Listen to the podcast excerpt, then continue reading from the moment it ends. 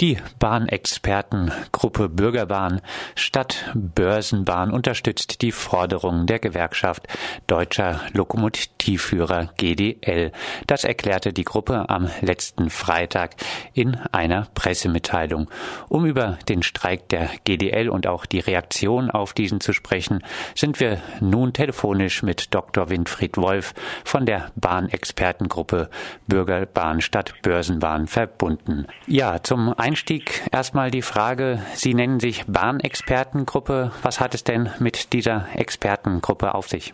Wir sind seit 2002 eine lockere Gruppe von inzwischen, glaube ich, knapp 20 Bahnexperten aus den Bereichen von direkt Leute, die bei der Bahn gearbeitet haben, von Bereichen von Lokomotivführern, die aktiv sind, von Bereichen von Regisseuren, Tatortregisseur Gietinger zum Beispiel, von Bereichen von Eisenbahnliebhaber, von Bereichen aus dem journalistischen Bereich, wo ich jetzt eher herkomme, die zusammenarbeiten, die eines gemeinsam verbindet, nämlich dass sie erstens mal fast nur mit der Bahn unterwegs sind und äh, nicht mit dem Auto und zweitens einmal, dass sie sich stark machen für eine Bahn, die in öffentlichem Eigentum ist und nicht äh, an die Börse geht. Deswegen der Name Bürgerbahn statt Börsenbahn. Kommen wir zum Streik der GDL. Die Reaktionen auf diesen Streik fallen ja derweil sehr heftig aus in den Medien, aber auch unter der Bevölkerung. Deutschland in der Geiselhaft von Lokführern titelte zum Beispiel die Welt. Warum herrscht Ihrer Meinung nach so wenig Verständnis für den Streik der Lokomotivführergewerkschaft? Ja, das Verständnis ist eigentlich groß. Wenn ich richtig die Umfragen gelesen habe, dann unterstützt eine Mehrheit der deutschen Bevölkerung den Streik. Und es gibt äh, diese Kritik so nicht. Es gibt die Kritik in den Medien, äh, die gepusht wird, zum Teil natürlich auch von der Regierung unterstützt wird, äh, die mit ihrem Tarifeinheitsgesetz, was am 6. Dezember, glaube ich, das erste Mal beraten werden soll im Kabinett, und stillschweigend äh, eben, naja, wie soll man sagen, geduldet wird oder zum Teil unterstützt wird von der Mehrheit der Spitzen der DGB-Gewerkschaften. In dem gesamten Spektrum ist natürlich gegen CDU, gegen SPD, äh, gegen Mehrheit der DGB-Gewerkschaftsspitzen diese GDL relativ isoliert. Heißt, wenn Sie jetzt mit der Bahn unterwegs waren, auch während der Streikzeit, haben Sie nicht eine überwiegend negative Meinung gegenüber der GDL erfahren? Nee, ich bin seit zweimal jetzt betroffen gewesen äh, von der Streiksituation, einmal im Umkreis von Berlin, einmal auf der Fahrt nach Italien und mein Eindruck war, dass die Leute sich aufstöhnen. Klar, ist logisch, wenn man irgendwo hängen bleibt, aber nicht irgendwie Wut oder, oder Hass oder, oder massive Kritik an der GDL. Die Leute haben den Eindruck, die Lokführer und die Zuggleitpersonal arbeiten hart und mit den Schichtarbeiten, Übernachtungen und damit zwischen 1,7, 1,6 und 2,4 netto ist es äh, kein fürstliches Auskommen. Vor allem finde ich persönlich es auch wichtig, äh, dass zum ersten Mal, ich glaube seit 15 Jahren oder seit 10 Jahren, das Thema Arbeitszeitverkürzung auf der Tagesordnung steht, was ja bisher die DGB-Gewerkschaften sträflich vernachlässigt haben. Wobei ich dazu fügen muss, ich bin aktiver äh, Gewerkschafter in Verdi, also ich bin in einer DGB-Gewerkschaft. Heißt, ähm, ja, das Thema Arbeitszeitverkürzung, was ja zum Beispiel mal vor 30 Jahren in einem siebenwöchigen Streik thematisiert wurde von der IG Metall, das kommt jetzt dank der GDL Ihrer Meinung nach auch ein bisschen wieder auf die Tagesordnung. Ja, die Arbeitszeiten haben sie in den letzten 10, 15 Jahren verlängert, also faktisch verlängert. Die äh, Bahn hat vor, ich meine, fünf Jahren mit den Gewerkschaften zusammen allerdings verabredet, dass die Arbeitszeit verlängert würde von 37 auf 39 Stunden.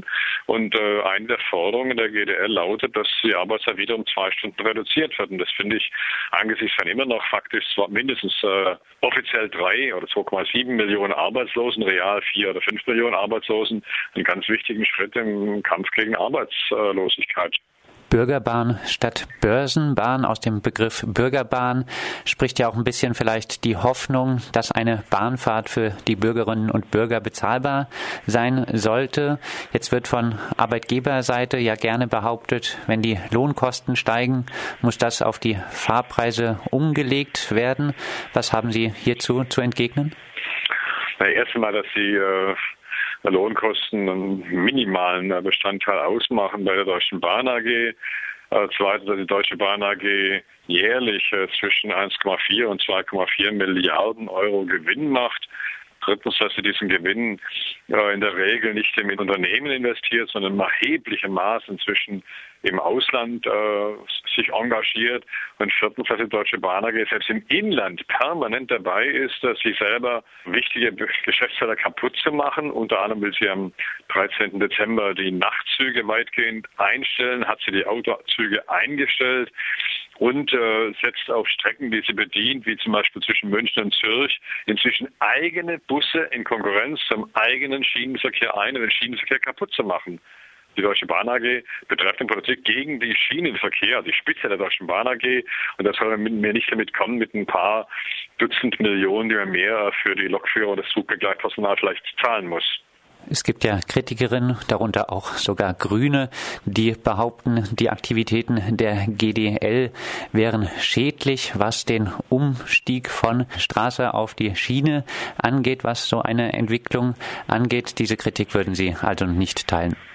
Nee, die würde ich nicht teilen. Also wenn, dann äh, hat die stattgefunden, zum Beispiel als im Januar letzten Jahres die Novellierung des Personenbeförderungsgesetzes äh, eintrat und damit der Paragraph 11 äh, des Personenbeförderungsgesetzes novelliert und geändert wurde dahingehend, dass seitdem Fernbusse Konkurrenz fahren dürfen zur Schiene, auch da, wo die Schiene sinnvoll eingesetzt wird. Das hat jetzt praktisch 70 Jahre lang gegolten, dieses Gesetz. Es wurde geändert mit den Stimmen der Grünen und der SPD und der CDU, äh, mit dem Desaster, dass jetzt in erheblichem Maß Strecken gefährdet werden, die schwach ausgelastet sind und wo äh, Busse inzwischen in Konkurrenz zur Schiene fahren. Das ist ein Wahnsinn.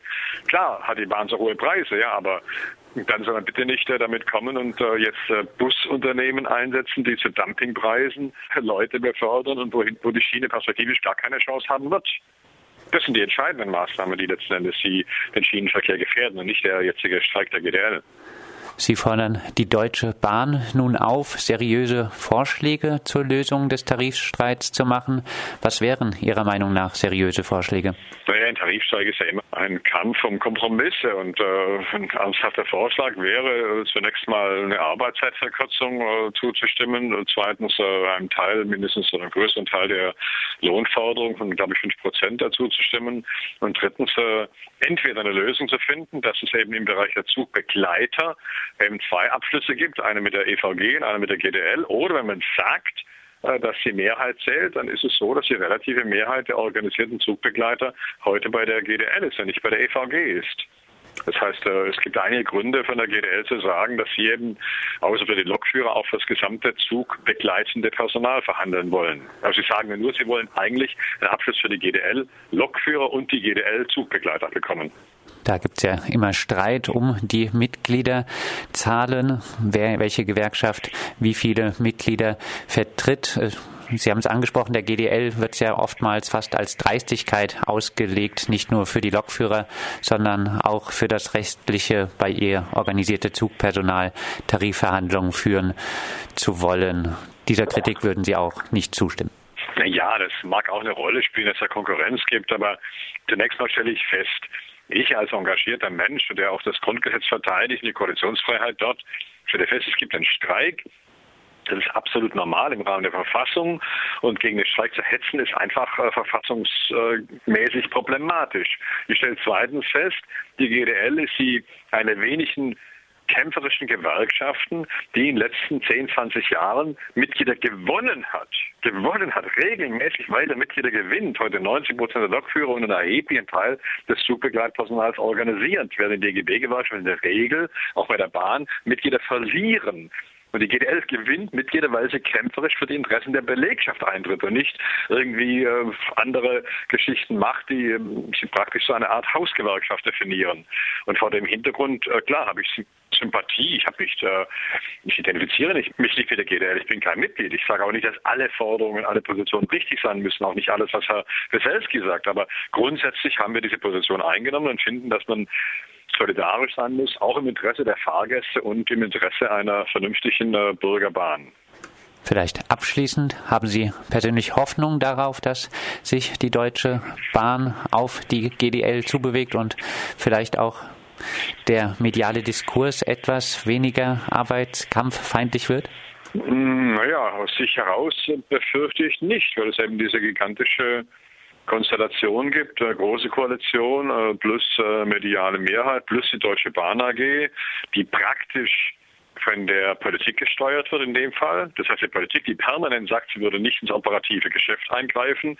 Äh, in dem Fall ist ganz eindeutig, dass er auf Zeit spielt, dass der Vorstand der Deutschen Bahn auf Zeit spielt bis zum Dezember um dieses Tarifeinheitsgesetz, also faktisch an den Rand drängen von Gewerkschaften wie GDL oder Marburger Bund oder Cockpit und so weiter, dass er auf diese äh, Zeitschiene setzt. Vor dem Hintergrund meine ich, dass vernünftige Leute, dass fortschrittliche Leute, dass äh, fahrgastorientierte Leute, dass gewerkschaftsorientierte Leute aktiv werden müssen. Und unter anderem werde ich wahrscheinlich mit Freunden und Freundinnen zusammen Anfang November, Mitte November aktiv sein, um eine Streikbegleitzeitung, eine Zeitung im Interesse der, des Arbeitskampfes, aber auch gegen dieses Tarifeinheitsgesetz, eine Streikzeitung herauszugeben und aktiv zu werden. Das sagt Dr. Winfried Wolf von der Bahnexpertengruppe Bürgerbahn statt Börsenbahn zum Tarifkonflikt bei der Deutschen Bahn und zur Kritik an der Gewerkschaft GDL.